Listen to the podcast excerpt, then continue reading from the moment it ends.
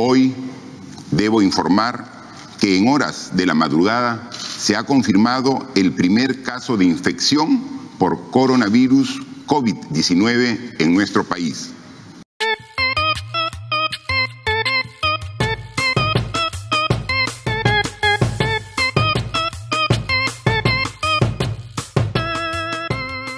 Radio BioI, un podcast de la Reserva de Biosfera Oxapampa Shaninka Yanesha, producido con el apoyo de la cooperación alemana. Con Chris Landauro.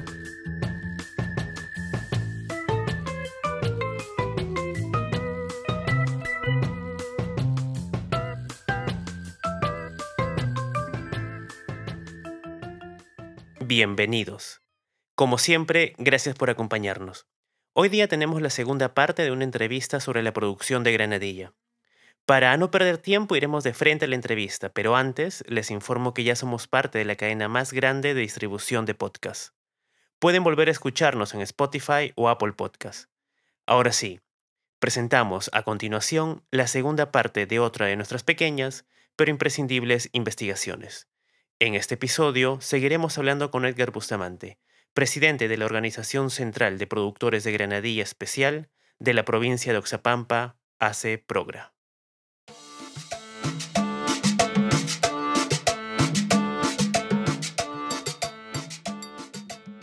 Quiero empezar ese primer bloque preguntándote, ¿qué es lo principal que debe saber una persona antes de lanzarse a producir granadilla? Eh, mire, eh, granadilla en sí es, un, es una planta que requiere de, suelo, de un suelo con una, una capa mínima de, 20, 20 centímetros de, de, buen suelo. ¿no? Eh, eso te garantiza al menos que tú vas a, vas, a, vas a tener buenas cosechas y la plantación te va a durar. Contrariamente a lo que muchos hacen, por ejemplo, alquilan y no, no, no, no teniendo en cuenta de repente las características este, físicas el suelo, ¿no? En este caso pueden ser suelos arcillosos o pueden ser suelos muy, muy porosos o rocosos que en determinadas épocas van a tener problemas. Pero con un suelo, como les decía, una capa de 30, 20 centímetros, eh, un franco arcilloso, entonces va, va, va, va, a prosperar la, la granadilla y al menos va, a devolver la, producción. Y otro, la disposición de, de, los insumos principales, en este caso son los postes, eh, que tienen que eh, ser de repente de maderas tratadas porque para que te garanticen una buena producción de repente de 4 a 5 años no tener problemas de que se caiga el parral. Y la, el acceso a, al lugar de, cosecha. Porque muchas veces eh, las producciones o las fincas o las parcelas de granadillas están ubicados eh, a distancias considerables de, las vías de, acceso, de, transporte. Y ahí es donde se emplea, por ejemplo, algunos, algunos emplean animales, otros este, un dispositivo que acá se llama la chalupa, por ejemplo, para el traslado donde generalmente, este, quieran o no, sufre algunos daños físicos la granadilla. Hay rotones, hay este, magulladuras que deterioran la calidad del, producto ¿no? y llega pues, al mercado obviamente un poco maltratado. Eh, repercute eso en la, liquidación. Dime, eh, ¿qué tipo de actividad o cuidado o buenas prácticas son las que tienden a incrementar la productividad del cultivo de granadilla? ¿Hay alguna que sea vital para asegurar la productividad? Sí, eh, por eso le decía, el básico es la elección del suelo. La elección del suelo y la utilización, en este caso, de abonos este, orgánicos, abonos que te puedan este, eh, promover un sistema radicular este, abundante para soportar la carga que va a tener este, la granadilla. ¿no? Eh, por ejemplo, mm, ir muy lejos, ¿no? Este, por ejemplo, ahorita casi la mayor parte, si bien producen en cantidad en corto tiempo, pero es en base a, fertilizantes químicos. que a la larga este, no te están asegurando una, una vida este, como teníamos anteriormente, ¿no? Por ejemplo, nosotros antiguamente teníamos una plantación que nos duraba 10 a más años. Hoy con el sistema de producción que tienen full químicos, la plantación está durando máximo a 4, años. Es lo que no se busca, ¿no? Porque este, los costos de inversión inicial son altos. ¿Qué tan altos son? Bueno, estamos hablando eh, el primer año, una, una inversión de, hasta 15 mil soles, ¿no? Contando con todos los insumos, las plantas, el emparrado, los alambres, la mano de obra, los abonos. Sí, hasta entrada a la producción, entrada en producción, por ejemplo, que, van a, que va a ser a partir del décimo mes, en, realidad. El octavo mes puedes tener una producción, pero es baja. Pero ya el décimo mes sí ya puedes estar este, teniendo una producción este, eh, ya este, cuantiosa, ¿no? Y va a depender mucho, por ejemplo, del, del, manejo este, inicial que uno le dé, ¿no? Por ejemplo, en la instalación generalmente hacemos, o muchos hemos ya, estamos haciendo la práctica de incorporar bastante materia orgánica y de reforzar el, sistema radicular de, de nuestras plantas. Eh, por ejemplo, siempre ahora estamos este, con esto de la, de la el ingreso, por ejemplo, de los este, controladores biológicos, estamos eh, capacitándonos siempre para la utilización, por ejemplo, de la, del tricoderma, para la prevención de los ataques del, del a las raíces. Asimismo, también en la parte aérea, ¿no? para controlar la, la caída de las flores efectos de la humedad. la, la, botritis es también fuerte en, épocas de alta humedad. Y así una serie de prácticas que nos han permitido este, ir mejorando de a poco la, la productividad en la, granadilla. Uno siempre comete equivocaciones al principio de cualquier actividad. En, en tu caso, cultivando eh, en aquella época granadilla, ¿cuáles son los errores que cometieron? Eh, bueno, mire, yo lo atribuyo esta aparición de estas plagas a un cambio en climático. Ya nos, este, todos casi sabemos que en el 87 fue el fenómeno de del niño muy fuerte que nos golpeó fuertemente. Eh, bueno, obviamente que también, bueno, nosotros no, no, no, no teníamos este, en sí la, la, el cuidado de, de, manejar como, como se hace ahora, ¿no? Por ejemplo, hacer las podas, de enterrar, por ejemplo, las frutas que están con larvas o que, contienen larvas. Pues no, no, hemos, no hemos tenido acciones preventivas como para controlar. Lo que sí, ahora sí ya tenemos es conocimiento, pero a veces nos juega ya una mala pasada, es temas este, naturales, en el caso de un exceso de lluvias o una sequía prolongada, como fue este año. Este año, por ejemplo, hemos tenido una sequía muy, muy prolongada, ha sido fuerte. Entonces son situaciones que a veces ya escapan también a nuestra, a nuestra, a nuestra voluntad, pues, ¿no? y, como la mayor parte de la producción de granadilla están en las partes accidentadas o de, montaña, eh, muchas veces no, no, no, no tienen acceso a, a tener riego o a fuentes de agua este, que, pueda ayudar a, mitigar el problema del estrés hídrico que ocasiona el periodo largo de verano o sequía. Sobre la producción y la rentabilidad, más o menos en cuánto tiempo se recupera la, inversión primaria? Eh, bueno, a partir prácticamente del, segundo año. Porque el primer año, como te reitero, es fuerte la inversión, entonces a partir del décimo mes recién empiezas a cosechar. Y no es una cosecha que se viene así grande, ¿no? es gradualmente que se va incrementando hasta terminar un, segundo año, que sí ya se puede ir, se puede decir que bueno, está recuperando la, la, inversión inicial, pero ya a inicio de un tercer año, de repente ya sí se puede decir que ya se puede estar este, teniendo una rentabilidad o una utilidad en base a lo que tenía la, la, producción, ¿no? Pero es, es fundamental a, estas alturas, por ejemplo, este, si queremos tener este, buena calidad, ya ir innovando también temas de lo que es este otros productos ¿no? de naturaleza más amigable, eh, que lo están haciendo, por ejemplo, en otras partes del, de, nuestro continente, hablando concretamente en Colombia, que para nosotros es un referente en el cultivo de pasifloras, ¿no? Granadilla, Granadilla concretamente. Entonces, a raíz de eso, bueno, nosotros hemos ya también este, promovido capacitaciones, y bien han sido una o dos en los años anteriores, pero que nos han permitido tener este, más perspectiva, mejores perspectivas en cuanto es, en cuanto es a producción y a, mercado. Eh, particularmente aquí hemos tenido, por ejemplo, la visita de profesionales colombianos que han venido a impartir sus conocimientos y muchos de sus conocimientos prácticamente ya están siendo adoptados por la, por, la mayoría de los productores.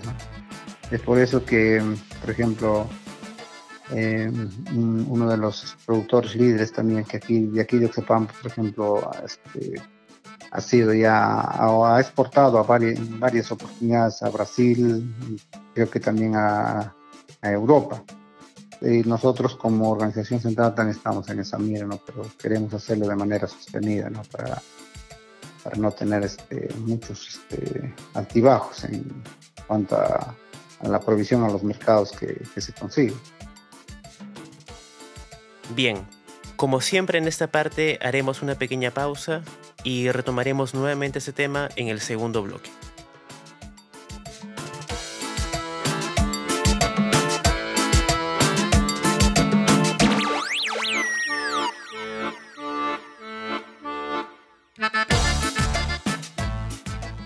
Listo. Hablemos un poco de la evolución del sector. Me contabas que ustedes han recibido capacitación y mucha información de Colombia. Incluso la variedad que reemplaza la que existía en Oxapampa antes también proviene de allá. Evidentemente, como productores de granadillas son un país de referencia. ¿Qué crees que han hecho de forma diferente para tener ese desarrollo? Eh, particularmente, eh, es mi opinión, es personal, es la la capacitación constante que, tienen, que han tenido allá en Colombia. Le comento, por ejemplo, este, yo el año 2018, en, a inicios del 2018, por ejemplo, yo participé en un congreso internacional en Colombia. Asistí gracias a, un proyecto que también estábamos ejecutando en ese año.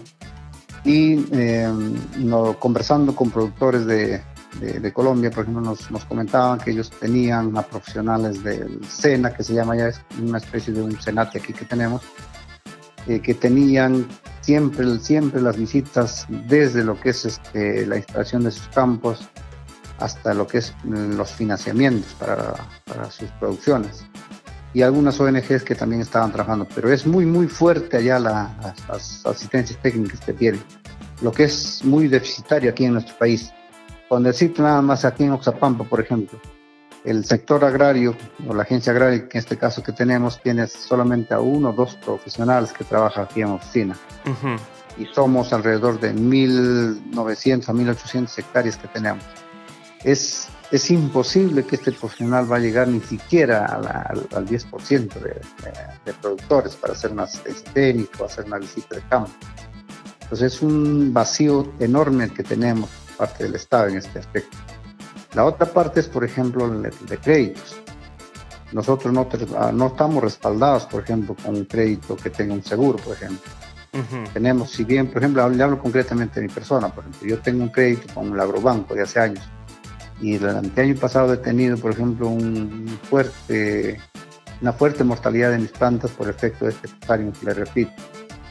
Eh, lamentablemente, eh, eh, estoy en situación de mora por este, esta situación. Este año, a un esfuerzo prácticamente este, ya rebasando todas mis posibilidades, estoy instalando de nuevo porque este, ya con otra mentalidad de, poder llevarlo hasta a, buen puerto, ¿no? La, la, producción, porque con estas capacitaciones últimas que hemos tenido, sí es posible, ¿no? darle toda la sostenibilidad a la plantación para que reporte este, un, un ingreso ¿no? y poder este, cumplir con la obligación que uno tiene.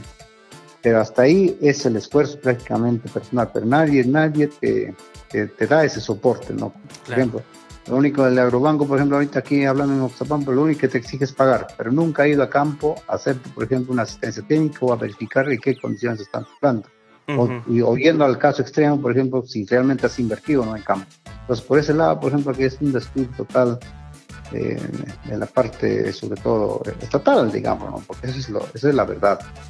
No sé, la verdad, no sé, el, el, Estado, el gobierno no, no fijan este, incentivos para el sector agrícola. Nuestro sector agrario está totalmente abandonado aquí en nuestro país. Y dime, por ejemplo, ¿el Banco Agrario qué cosa les pide de aval? O sea, ¿cómo, cómo manejan las situaciones de morosidad? Por ejemplo, yo he tenido que hipotecar mi, mi, mi casa donde estoy viviendo. Hasta hace unos meses, lo único que venían es solamente a exigirme que pague. Bueno, yo pagué el 50%, pero con el retraso que he tenido ahora, por ejemplo, está como si nada hubiera pagado. Imagínense. Entonces, ¿yo cómo puedo concentrarme a trabajar en mi campo si, si, si tengo el problema de, la, de, la, de esta enfermedad, si tengo el problema de, ahora este último, por ejemplo, estos últimos seis meses de la pandemia? Entonces prácticamente la situación de campo es, ya se está haciendo insostenible, o sea, aún no vamos a llegar a parar. Claro, y no, no ha habido ningún anuncio de, de, algún tipo de proyecto especialmente dirigido a los pequeños productores o agricultores. Lamentablemente los pequeños productores estamos totalmente desprotegidos, totalmente abandonados, hasta me aventuraría a decir como usted dice, ¿no? Porque, y lamentablemente a veces aquí, estando, estando solamente a 8 o 10 horas de Lima, muchos de nosotros, por ejemplo, no estamos pendientes de lo que, por ejemplo, eh, dictamina el, el, gobierno en algunos de los programas, algunas de las soluciones. Por ejemplo, mira, le repito, le, le, le comento, este año, con este tema de la pandemia, eh, a raíz de, la, de las necesidades que tenemos, por ejemplo, de reactivar nuestro sector, de poder tener mejores ingresos, pues está, es, estamos organizándonos para exigir que el Estado, por ejemplo, nos reinserte ¿no? al sistema financiero, porque ahorita estamos al borde del colapso prácticamente como producción, pero no podemos tener acceso, por ejemplo, a otros créditos porque estamos en rojo en el sistema financiero. Entonces, díganme usted, ¿cómo reactivamos el campo si tenemos productores en rojo? para la parte de la cosecha tienen que ser muy, muy eh, capacitados, muy especializados para cosechar la granadilla? Sí, si queremos tener buena rentabilidad eh, ya en mercados, de, sí, es, es, es, es, otro de los eslabones bastante críticos. Uh -huh. Y por la ausencia o la, la deficiencia, no la carencia pues, de, de mano de obra, a veces muchas veces este, se recurre a gente informal, gente improvisada que, que malogra ¿no? la, la, la, inversión que hace de tres, cuatro meses atrás. A veces cuando visitas campos, toda la granja está bonita, pero ya al momento de la cosecha es donde todo lo malogra, ¿no? se tira abajo toda la producción. Eso también es otro de los Por eso decía, ¿no? una capacitación continua, una asistencia técnica continua en campo nos ayudaría muchísimo a mejorar la, la calidad de, de, la producción que se tiene. No solo de granadilla, también en Rocoto pasa lo mismo. Uh -huh. No hay no hay una, no hay una, una no hay una este, capacitación constante. Muchas veces, a veces, eso es a veces lo, lo malo de los proyectos, lo malo de, la, de, las instituciones. Se convoca a reuniones sobre lo que se hacía antes de la pandemia, ¿no? Se convocaba a unas reuniones en, en gabinete o hablando en, en en aulas, en auditorios, cuando el agricultor llegaba ahí, lo único que hacía era dormirse. El agricultor no está acostumbrado a estar sentado en un auditorio. Entonces, el, es, esa realidad, por ejemplo, es bastante crítica aquí en Otapampo. Yo creo que en todo el país, porque también como profesional yo trabajé en la zona del Colca, por ejemplo, como repito, ¿no? en, uh -huh. otros cultivos que falta. Entonces, en campo, para campo, tienen que ser netamente campo y las enseñanzas tienen que ser tipo escuelas de campo, como se llama, como se llama ahora actualmente. A veces cometen un craso, es un craso error de parte de instituciones que creen que llamar a, a capacitación a un auditorio va a solucionar un problema, cuando es todo lo contrario, ahonda más la situación. Y la incredulidad y la, la decepción, la frustración de los productores este, está en los resultados que tenemos de los, de los campos. Y tomando en cuenta la situación actual, ¿qué crees que va a pasar? ¿Qué crees que nos tiene preparado el futuro? no es que peque de, fatalista o de pesimista. Yo lo veo un, veo un panorama bastante, bastante sombrío en campo. Ya mucha gente, bueno, no, no, no, no es fácil, o sea, no, no hay que ser este, un, un, analista experto para, para ver lo que está sucediendo ahora, ¿no? Por ejemplo, te, te comento, como usted mismo lo ha dicho también, con estos precios, con estos problemas que tenía, mucha gente está optando por salir a la ciudad. Los campos están quedando protegidos, los campos están quedando abandonados. Entonces, ¿qué va a hacer, por ejemplo, no solamente hablando de Granadilla, qué va a hacer, por ejemplo, de, de tanto lo que se habla en estos últimos tiempos, nuestros políticos, ¿no? de, por ejemplo, lo que dicen de la seguridad alimentaria, la soberanía alimentaria, todas esas cosas? Vamos a tener que importar, porque por campo no estamos haciendo nada, no estamos apostando por esa gente que que, nos, que en esta época de pandemia se, se, rajó, se bajó. Hemos producido de todas maneras eh, en este tipo de pero a precios bajos. Y como te repito, solamente para subsistencia. ¿Y qué hacemos para tener una calidad de vida, lo que muchos hablan, por ejemplo, ¿no?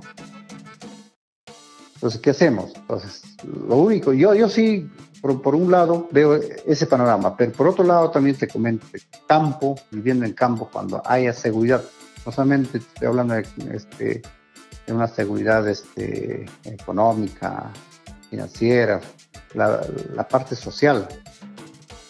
Nos está ganando la delincuencia, nos está ganando la inseguridad. ¿Por qué, por qué razones? Porque no se está generando lo que en, campo tenía la paz, la tranquilidad, la, concentración que se tenía anteriormente. Como te repito, en el caso mío, yo si tuviera hijos, no, yo la verdad me volvería loco. Me, podría haber vuelto hasta un, este, de repente, subempleado en otras actividades para poder soportar a mi familia. Ya no está, ya no sería, por ejemplo, lo que yo siempre he querido hacer, una, una u otra cosa en campo. Habría tenido que salir a la ciudad. Pero a veces uno, uno tiene el mundo, como usted lo dijo también. Nuestro mundo es campo, producción. Eso ha sido nuestro mundo, nuestra vida todo el tiempo siempre hemos confiado en eso y a pesar de todos los problemas seguimos confiando, porque sabemos lo que podemos dar, pero no, no tenemos esa concentración, no tenemos esa, esa tranquilidad emocional, esa paz interior para dedicarnos a lo que sabemos. Estamos eh, estamos haciendo partes a nuestra vida en una u otra actividad. Por ejemplo, yo en este último caso, le comento sinceramente, me tenía que dedicar a, a, un, a un campo que nunca en mi sueño pensaba hasta me quedé volver al albañil. Mira, imagínate, en ese campo de la construcción tiene una altísima rentabilidad, gana muy bien. Un jornalero de campo en producción de, de, alimentos, una miseria. Entonces yo creo que dándole este, de repente otra visión a, a, nuestro campo, a, nuestra, a nuestro sector agrario, sí podemos mejorar tranquilamente porque es una buena cantidad, es considerable la, la población económicamente activa dedicada al agro. Bueno, Edgar, ahora sí llegamos al final. A modo de despedida, recuérdanos por favor por qué es importante compartir lo que uno sabe. De nada serviría, por ejemplo, yo tener un conocimiento y guardarme para mí y el resto cuando va a aprender, porque lo que me afecta a mí afecta a todos, ¿no? Nunca mejor dicho. Un fuerte abrazo.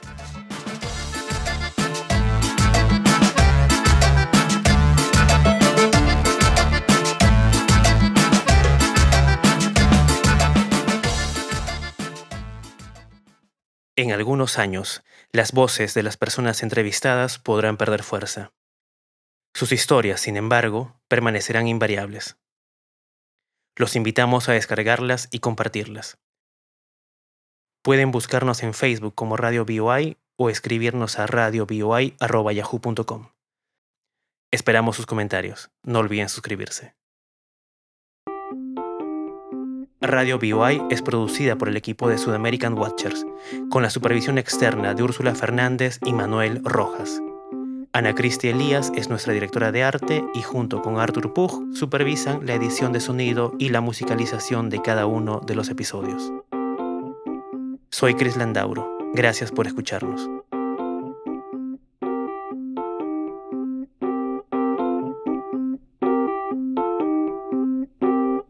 Programa llega a ustedes gracias al apoyo de la Cooperación Alemana para el Desarrollo implementada por la GIZ a través del programa ProAmbiente 2.